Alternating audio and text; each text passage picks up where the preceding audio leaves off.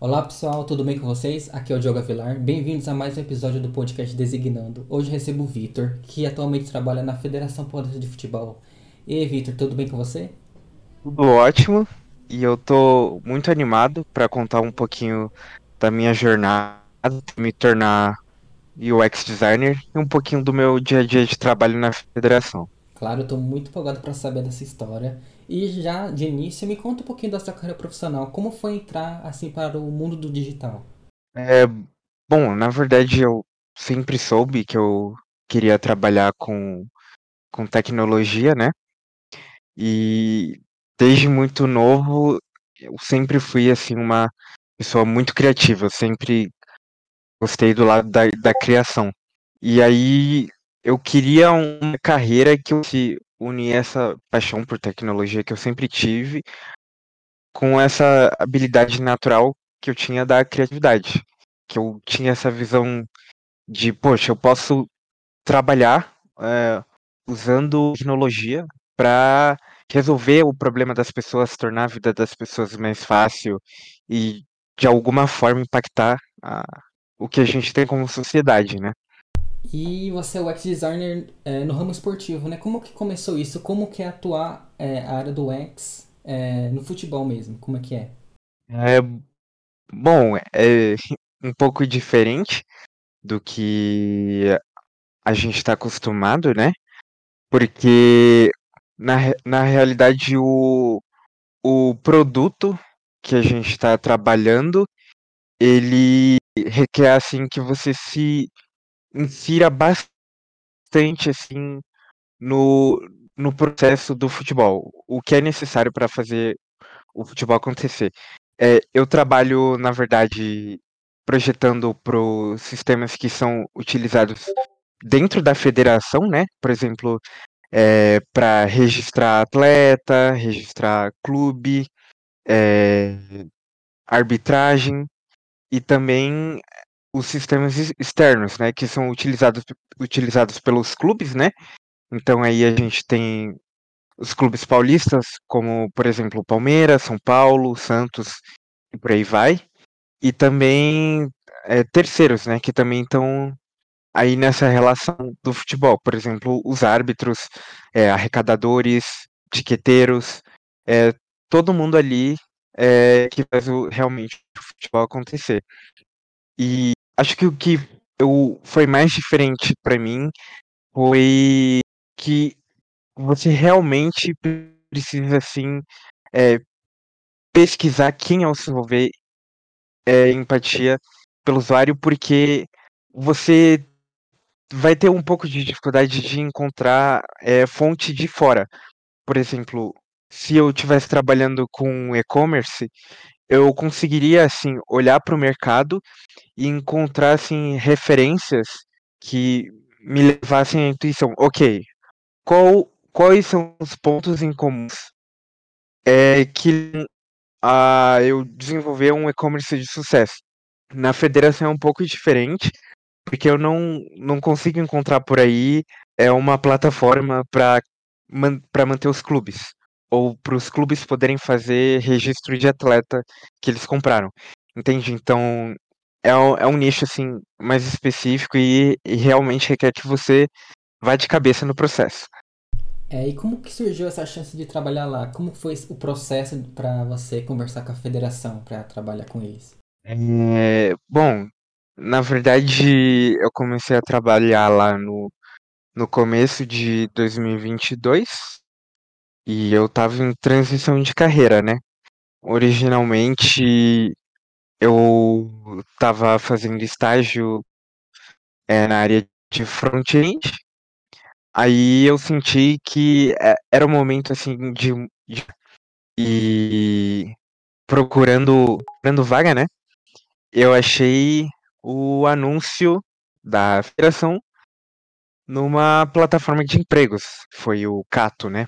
E aí eu me inscrevi. É, eu achei assim, a vaga me chamou a atenção realmente, assim. É, a Federação Paulista de Futebol, a primeira coisa que eu pensei, tipo, meu, se eu fosse contratado, o que eu faria lá? E aí eu me inscrevi e em uma semana e meia, assim, eu tive uma resposta, eles quiseram conversar mais comigo, né? Me conhecer melhor e também para eles poderem apresentar a federação, né? E foi assim, eles acabaram gostando de mim, aí eu acabei sendo contratado.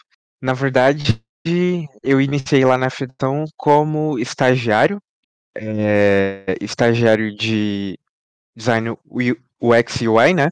E com algum tempo eu, eu acabei sendo promovido para trainee. É, e, e, você trabalha lá mais como UX ou também tem a parte do UI? Ou você trabalha com os dois?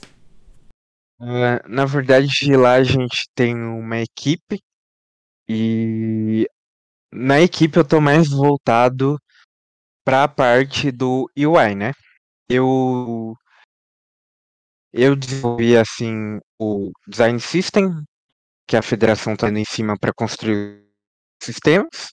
É, eu trabalho também com a parte do handoff, então é, assim que eu, eu desenvolvo os protótipos de, de alta fidelidade, né? Eu sou responsável por documentar esses, esses protótipos é, e passar eles eles para os desenvolvedores, né? Então também é a minha responsabilidade garantir que os desenvolvedores eles tenham o que é necessário para implementar no, no front-end o layout que foi criado, né? E eu também sou responsável por fazer a validação e testar se o que eles desenvolveram é, é a experiência que a gente projetou, considerando tudo lá desde o começo da, da fase de pesquisa, né? Sim, é, e você falou que teve a parte da sua migração. Você sentiu alguma dificuldade de sair da sua antiga área e ir para o X? Hum, uh, eu senti dificuldade sim. Eu não diria que foi uma coisa fácil. Na verdade, eu sentia, tipo, um, um abalo, assim, na confiança, né? Porque eu vim, eu venho de um contexto que é da computação, né? Na verdade, é o, a graduação que eu estou cursando é em ciência da computação. E aí, quando eu olhava o, o mercado, eu via muita gente que veio desde o começo de um curso de criação, né? Seja design gráfico, design, é, publicidade. E eu senti assim, tipo, será que será que é para mim? Mas mesmo mesmo estando na computação, né? Eu eu pude assim aprender tanto na faculdade, tanto por fora, né, por cursos extra classe, o que era necessário para eu impulsionar a carreira como UX designer, né? E, e até olhando também, eu vi pessoas é, que também vieram desse contexto da computação, né? E também não tiveram dificuldade nenhuma. E eram designers de sucesso. É, acho que a pessoa assim que na verdade ela é uma influencer, talvez ela seja a mais famosa, né? Que é a Nina ela sim foi inspira inspiração para para mim me impulsionar, porque ela também veio da computação. Então, se para ela funcionou, se ela conseguiu, eu poderia tentar também e também conseguir. E eu consegui. É, e como foi? É, você já tinha um portfólio de UX quando apresentou para a galera da federação? Como foi é, mostrar assim, seu talento para te contratarem? Eu já tinha um portfólio portfólio ali desenvolvido, porque como, como eu trabalhava com front-end antes, né? Sendo que uh, o front-end é basicamente uma das áreas ali do desenvolvimento que é mais impactada pela parte do design, né? É, eu tinha alguns trabalhos que eu tinha é, atuado desenvolvendo, né, o código mas eu também tinha feito toda a parte de, de design, né? E esses projetos, eles eram tanto assim, projetos pessoais, é, por exemplo, ah, eu participei de um e eu fiz o, o design e o código. Aí pronto, pus no meu portfólio.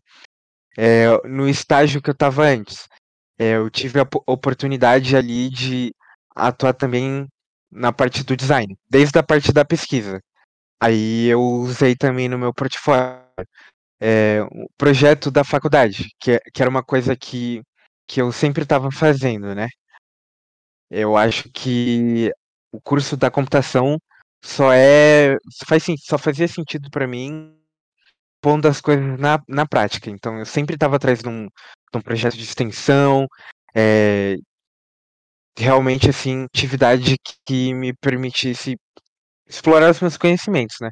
E aí eu também botava no currículo. Então todo, toda essa bagagem essa bagagem que eu tinha, né, até o momento serviu para mim construir um portfólio. É, eu tenho uma pergunta interessante que eu deixei para agora. É, eu acompanho bastante futebol, assim, paulista, torço para o time de São Paulo. Tem alguma chance de vocês, no futuro ou agora, ser do time do Paulistão Play, é, que é o novo é, streaming né, da federação? Tem alguma chance de você trabalhar de UX no Paulistão Play ou não? Olha, eu acho que que talvez até tenha, mas não não com a parte do desenvolvimento, até porque o desenvolvimento do, do Paulistão do Paulistão Play é ele é terceirizado, mas é, na parte da gente levantar assim é, os requisitos do, do Paulistão Play, é, avaliar como está sendo a experiência com o usuário para propor melhorias, né, no, no aplicativo, eu acho que a gente pode até participar dessa parte. É, e uma pergunta assim, é, ter faculdade na área faz diferença? Por exemplo, ter uma faculdade de design ajuda no processo seletivo ou isso é só um mito, assim, você não precisa ter faculdade ou apenas ter um curso assim já de especialização?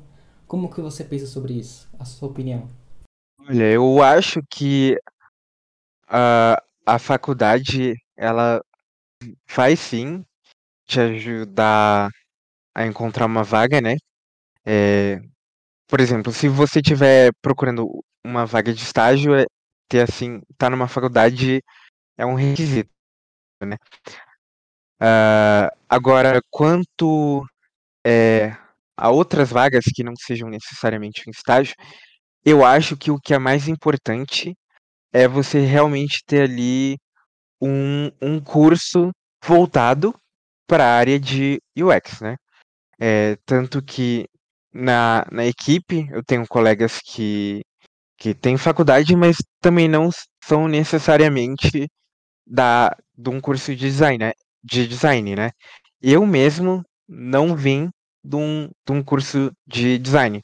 Eu tenho ali cursos, certificações na área de UX, mas à parte. E falando assim, pessoalmente, para mim, é, ter faculdade foi vantajoso em outro aspecto, porque a, fac a faculdade me deu experiência também.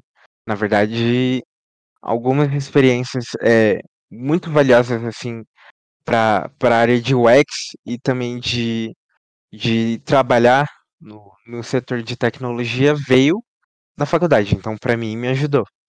É, e por último, é, qual dica você dá para quem está começando agora na área e como aperfeiçoar seu portfólio?